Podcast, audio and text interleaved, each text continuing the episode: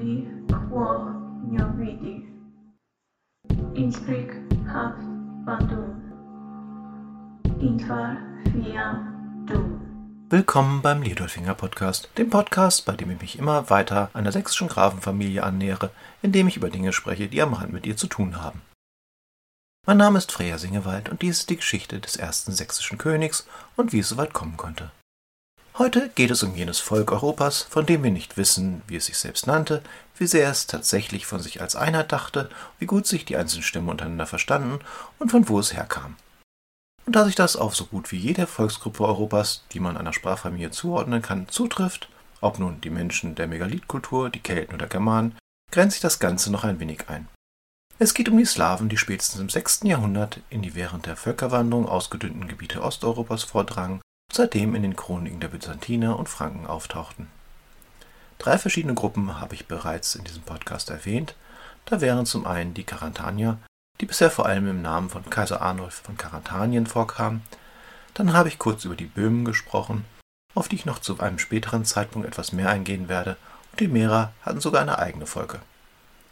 Was diese drei Slawengruppen gemein haben, ist, dass sie alle im Süden und Südosten an das Ostfränkische Reich grenzten Dadurch wurde ihnen natürlich während der karolingischen Herrschaft mehr Aufmerksamkeit geschenkt, weil die Karolinger sich eher im Süden aufhielten und hier ihre kriegerischen Ruhmestaten vollbrachten, was wiederum bedeutete, dass die Chronisten mehr über sie zu schreiben hatten. Heute will ich die Ostgrenze des Reichs jedoch vervollständigen und über jene Slawen sprechen, die als Wenden bezeichnet wurden, wobei dieser Begriff so viele Bedeutungen hat, dass ich niemandem raten würde, ihn ohne Kontext zu verwenden, es sei denn als Selbstbezeichnung. Im Grunde bezeichnete der Begriff im Mittelalter Elbslawen, das heißt die Slawengruppen entlang der Elbe und ein gutes Stück östlich davon. Man war sich jedoch damals schon nicht zu fein, auch andere Gruppen mit einzubeziehen. Sogar die Sorben, die heute noch als eigene Ethnie in Deutschland leben, wurde zeitweilig als Wenden bezeichnet. Heute kennt man den Begriff noch aus der Region, die als das Wendland bezeichnet wird, ein Name, der erst nach dem Mittelalter aufkam. Auch bezeichnen sich selbst heute noch Menschen als Wenden. Noch die Slawen, die sich im 8. Jahrhundert bis hin zum oberen Main niederließen, wurden in den Quellen als Wenden bezeichnet, was wiederum zeigt, dass die Begrenzung auf die Elbslawen eher willkürlich ist. Was heute einfach nur ein Name für eine Volksgruppe zu sein scheint, war im Mittelalter jedoch ideologisch aufgeladen, da man setzte diesen Namen mit den Vandalen gleich, also einem germanischen Stamm, an den man sich selbst heute noch hauptsächlich erinnert, weil er besonders wild und grausam gewesen sein soll. Im Mittelalter wurde mit ihnen jedoch vor allem die Verwüstung Roms in Verbindung gebracht, was sie automatisch zu Feinden der Christenheit machte, zumindest der lateinischen Variante. Womit wir dann auch einen recht klaren Hinweis darauf haben, wie die Völker westlich der Elbe die Slawen betrachteten, ob nun zu Recht oder Unrecht. Wenn ihr jetzt aufgepasst habt, werdet ihr schon wissen, dass die Wenden jedoch keine einheitliche Gruppe waren, schließlich habe ich bereits die Sorben erwähnt. Genau genommen waren sie gar keine Gruppe, sondern wohl einfach nur das Feindbild, das die Franken und Sachsen für die Slawen an ihrer Grenze hatten. Beziehungsweise ein einzelner Stamm, der, wie so oft, seinen Namen hergeben musste, um mehr vom anscheinend Gleichen zu beschreiben, wie es ja wohl auch bei den Germanen der Fall war, die, wie vermutet wird, ihren Namen von einem Stamm erhielten, der möglicherweise nicht einmal germanisch im späteren Sinne war. Und wo wir schon bei den Sorben waren, will ich auch mit Ihnen meinen kleinen Überblick über die verschiedenen Stämme und Gruppen beginnen denn sie bieten sich auch deshalb an, weil sie den Franken sehr früh bekannt waren. Bereits 631 werden sie zusammen mit den Wenden erwähnt, weil sie in Thüringen und benachbarten fränkischen Gauen plünderten. Allerdings ist nicht hundertprozentig gesichert, ob es sich bei jenen Sorben um denselben Stamm handelt, der im Frühmittelalter zwischen Saale und Mulde siedelte. Denn wie so oft könnte der Name von einem einzelnen Stamm auf eine ganze Föderation übergegangen sein. Auch wurde der Name Sorben ähnlich dem der Wenden als ein Oberbegriff auf eine Gruppe von Slawen angewandt, die eine ähnliche Sprache sprachen und wanderte noch während des Mittelalters immer weiter ostwärts, wohl auch bedingt durch die Ausbreitung des Ostfränkischen Reichs seiner Nachfolger. Noch unter Karl dem Großen wurden die Sorben im Jahr 806 unterworfen und anschließend tributpflichtig gemacht, christianisiert und durch Ostsiedlung assimiliert. Wohl in dieser Reihenfolge, schon weil die Besiedlung deutschsprachigen Siedlern erst unter dem ersten diodorfingischen König begann. Daher war es nun natürlich, dass sie sich 856 Ludwig II. aus seinem Zug gegen die Dalemitier anschlossen. Diese wiederum, die Dalemitier, werden noch eine größere Rolle spielen, da die Liodolfinger eine Menge mit ihnen zu tun hatte und sie werden entsprechend zum gegebenen Zeitpunkt auch erwähnt werden. Trotzdem hier ein paar Fakten zu ihnen. Ihr Gebiet lag direkt an der Elbe, Sie werden 805 quasi im Vorbeigehen zum ersten Mal erwähnt, als Karl der Jüngere gegen die Böhmen zog. In diesem Fall, weil sie auf dem Weg des sächsischen Söldnerheers lagen. Obwohl sie 856 von Ludwig II. besiegt wurden, erhoben sich gemeinsam mit den Sorben und Böhmen und fielen in Thüringen ein, nicht um das Land zu gewinnen, sondern um ein wenig zu rauben und niederzubrennen. Dies geschah im Jahr 880, das uns, obwohl es eine extra Folge dazu gab, immer wieder verfolgt. Die slawischen Gruppen nutzten vermutlich die Schwäche der Sachsen aus, die gerade in der sogenannten Normannenschlacht eine schwere Niederlage gegen die Nordmänner erlitten hatten. Hier zeigt sich auch das unschöne Verhältnis, welches zwischen Slawen und vor allem Sachsen bestand. Sobald die Slawen in den fränkischen Annalen auftauchen, wird von ihnen berichtet, dass sie Raubzüge gegen fränkische Gebiete ausführen, was angesichts des größeren Wohlstands auf Seiten der Franken nur natürlich erscheinen mag. Andersherum verleibten sich die Franken auch immer wieder gerne die Gebiete der Slawen als Vasallenstaaten oder sogar als Grafschaften ein, wie im Falle von Karantanien geschehen. Es war gleichermaßen eine Politik der Christianisierung, Befriedung der Grenzen und das Schaffen einer Pufferzone gegen andere Völker weiter im Osten. Bei den Sachsen war die Politik jedoch eine andere. Sie gingen ihrerseits auf Raubzug in den Osten, da hier vermutlich das Technologiegefälle noch nicht so groß war und andererseits ein anderes Gut geraubt wurde, die Menschen selbst, die man auf den Sklavenmärkten in Verdun und Prag verkaufen konnte. So wie es aussieht, stammt unser heutiges Wort für unfreie Menschen, das heißt Sklaven, von dem Wort Slave ab, wobei sogar schon im 10. Jahrhundert Sklavus und Slavus parallel für das Volk und für die Versklavten verwendet wurde. Auf jeden Fall waren Grenzüberschreitungen über die nicht klar definierten und eher mischbevölkerten Regionen von beiden Seiten keine Seltenheit, was uns dazu führt, dass ein solcher Raubzug gegen Niederleminzia uns tatsächlich die erste historisch belegte kriegerische Aktion von Ottos des Erlauchten dritten Sohn Heinrich bringt, da er 906 gegen sie zog. Der Feldzug war nicht besonders erfolgreich und hatte die äußerst unangenehme Konsequenz, dass die Daleminzier die Magyaren zu Hilfe riefen, die von nun an dieses Gebiet zum Aufmarsch vor ihren Raubzügen gegen die Sachsen nutzten und das ziemlich oft. Erst 928/29 befriedete Heinrich sie endgültig und machte ihr Gebiet zu einer Markgrafschaft, die er Meißen nannte, nachdem er die Hauptburg der Daleminzier namens Ghana zerstört hatte und selbst die Burg Meißen begründete. Zwar ging diese zwischenzeitlich verloren und wurde wieder aufgebaut, aber von da an war die Region Teil des Ostfränkischen Reiches. Wo wir gerade bei Burgen sind, die Elbslawen bauten, sobald sie sich zu größeren Gemeinschaften zusammengefunden hatten, meist Niederungsburgen, das heißt Burgen in der Ebene, wobei sie natürlich Gegebenheiten zum Schutz ausnutzten, Flussbiegung, Sümpfe und Seen. Im Grunde handelte es sich, auch wenn ich dafür einige Schelte erhalten werde, um erweiterte Palisadenbauten, das heißt Gräben wurden gezogen, womit man Material für einen dahinterliegenden Wall erhielt, den man durch Holz oder Holz geflochtene Wände erhöhte, die den Verteidigern Schutz boten. Die Wälle wurden auf verschiedenste Weise verstärkt und eventuell auch die dahinterliegenden Flächen erhöht. Die Literatur betont immer wieder, dass bei den Elbslawen keine feudale Struktur ausgebildet wurde. Dies bedeutet nicht, dass sich nicht ein Fürst an der Spitze eines Stammes finden konnte. Dieser Führerschaft bedurfte es vermutlich auch, um den Burgenbau organisiert zu bekommen. Allerdings wären natürlich auch Fluchtburgen denkbar gewesen, die von Gemeinschaften errichtet worden wären, aber diese haben für gewöhnlich andere Merkmale als das, was vorzufinden ist.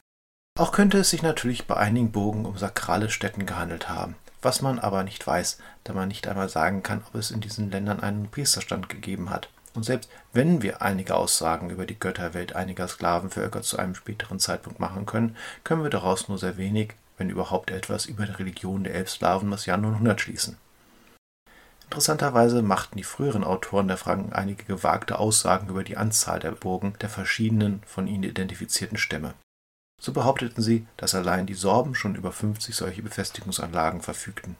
Daraus können wir keinesfalls schließen, dass es tatsächlich so viele Burgen gab, sondern vielmehr, dass entweder die Franken keinen blassen Schimmer von den slawischen Gebieten hatten oder dass sie bewusst die Slawen gefährlicher erscheinen lassen wollten. Ich halte ersteres für wahrscheinlicher. Denn dass die Slawen gefährlich waren, stand außer Frage, besonders diejenigen, die ich als nächstes auf meiner Liste habe.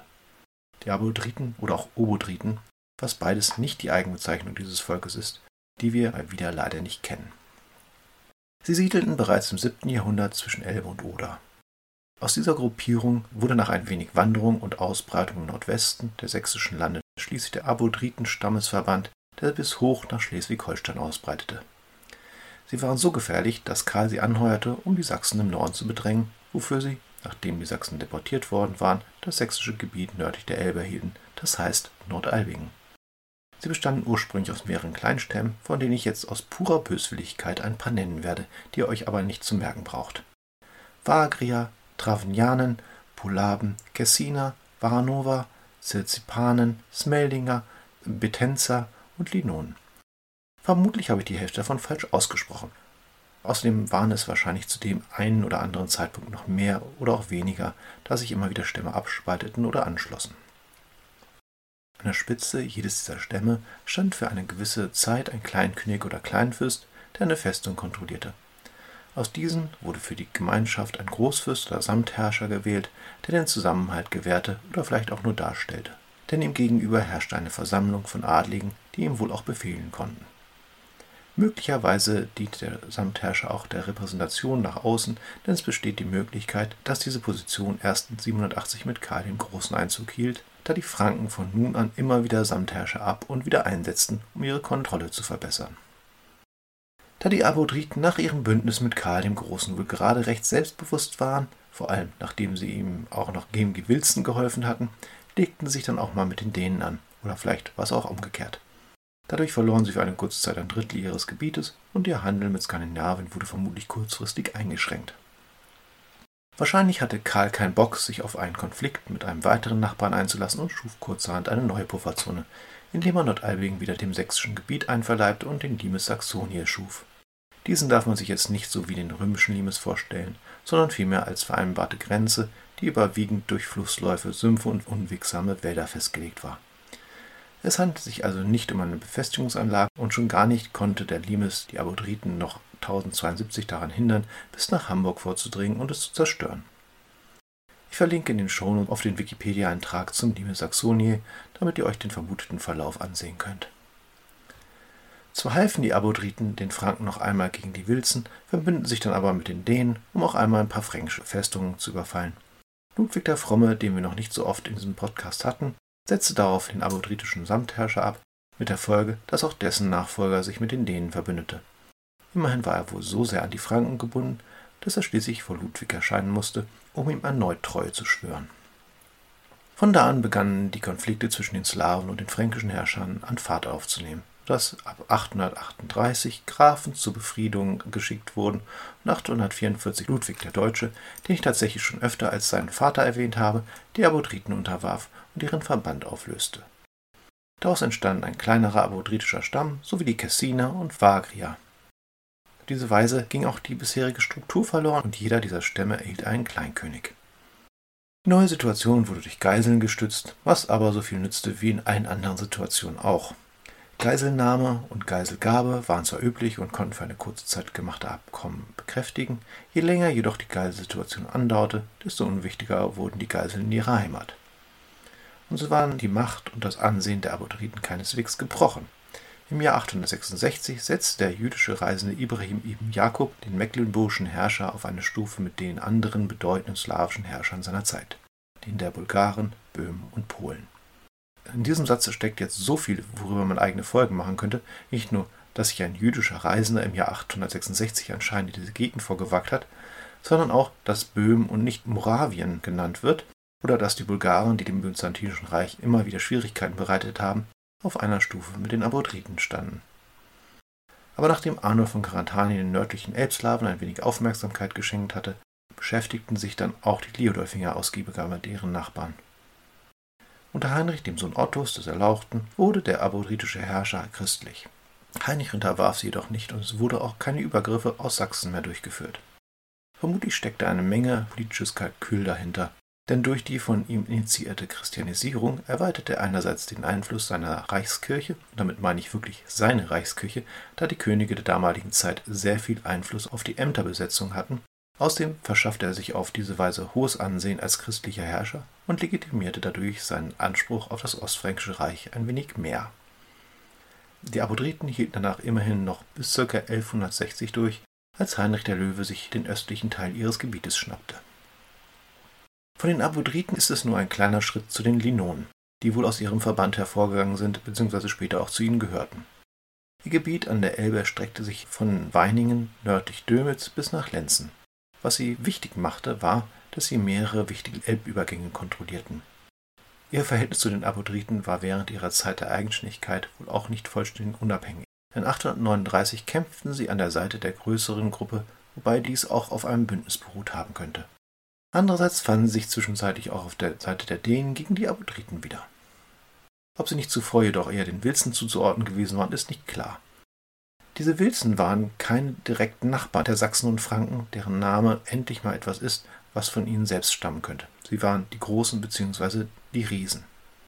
Als solche bewohnten sie das Gebiet des östlichen Mecklenburgs, Vorpommerns und Nordbrandenburgs. Sie waren sehr ähnlich den Abodriten organisiert, mit einem Großfürsten bzw. Samtherrscher, der dem Verbund mehrerer Unterstämme vorstand. Angeblich wurden sie 928 bzw. 929 von dem Liudolfinger Heinrich besiegt, wobei unklar ist, was Heinrich bei dem Kriegszug in diesen Jahren so weit im Osten getan haben sollte. Andererseits gehörten die Heveler zu dieser Gruppe und gegen diese kämpfte Heinrich auf jeden Fall, als er in diesen Jahren ihre Hauptburg eroberte, eine Wasserburg mit Namen Brennerburg, aus der sich das Wort Brandenburg ergab. Die Heveler saßen an der Havel, worin man, wenn man auch nur zwei Gehirnzellen besitzt, einen Namensursprung erkennen könnte. Dieser Stamm schien Heinrich immerhin so wichtig zu sein, dass er von ihnen Geisel nahm, nämlich den Fürstensohn Tugomir und dessen Tochter. Diese Tochter wiederum wurde zur Geliebten von Heinrichs Sohn Otto, des zu diesem Zeitpunkt nicht so großen, und sie zeugten ein Kind. Persönlich finde ich es bedenklich, dass ein Königssohn mit einer Geisel Geschlechtsverkehr hat, bin auch nicht so ganz sicher, ob man sie wirklich als seine Geliebte betrachten kann, so wie das in modernen Romanen gerne geschieht, aber ich mag Otto nicht besonders gern und bin daher vermutlich etwas voreingenommen. Die Mutter von Ottos erstem Kind kehrte auch nie in ihre Heimat zurück, sondern wurde unter sächsischem Namen in das Kloster Möllenbeck abgeschoben. Um noch ein abschließendes Wort zu dem Großverband der Wilzen zu verlieren, sei noch gesagt, dass sie selbst spätestens Mitte des 10. Jahrhunderts in die Bedeutungslosigkeit verschwanden. Allerdings fand im Jahr 983 unter Führung der aus den Wilzen hervorgegangenen Lutizen der sehr erfolgreiche Lutizenaufstand statt. Dies wiederum führte dazu, dass die Christianisierung in diesem Gebiet für 200 Jahre ausgesetzt wurde wenn man einmal Wilson, Abodrit und auch die vereinten Stämme des Lutizenaufstands vergleicht, scheint sich ein Muster zu ergeben, dass sich die Slawengruppen dieser Region zu größeren Verbänden zusammenfinden konnten, die jedoch niemals zu dauerhaften Reichen westlicher Ausprägung wurden. Stattdessen konnte scheinbar jeder Einzelstamm wieder aus ihm austreten, wenn ihm danach war. Neben einigen für die Leoderfinger weniger bedeutenden Stämmen will ich als letztes nur noch kurz die Ukranen bzw. Ukra hervorheben, die 934 den Ostfranken tributpflichtig wurden und deren Gebiet im Spätmittelalter ein Grenzgebiet wurde, das heißt eine Mark. Ob nun die Ukra ihren Namen von der Uka erhielten oder ihren Namen dem Fluss verliehen, kann ich nicht sagen. Aber nachdem schon einige Orte genannt wurden, die in dieser Zeit ihren Namen erhalten haben, konnte ich mir diesen nicht entgehen lassen. Eigentlich würde ich noch gerne etwas über die Redaria sagen, ein Volk in Mecklenburg-Vorpommern, aber die interessantesten Dinge, die man über sie sagen könnte, möchte ich mir für später aufheben, wenn ich die Vorgeschichte dazu auch hinter mich gebracht habe. Es kommen einige wichtige Personen vor, zu denen derzeit noch der Kontext fehlt.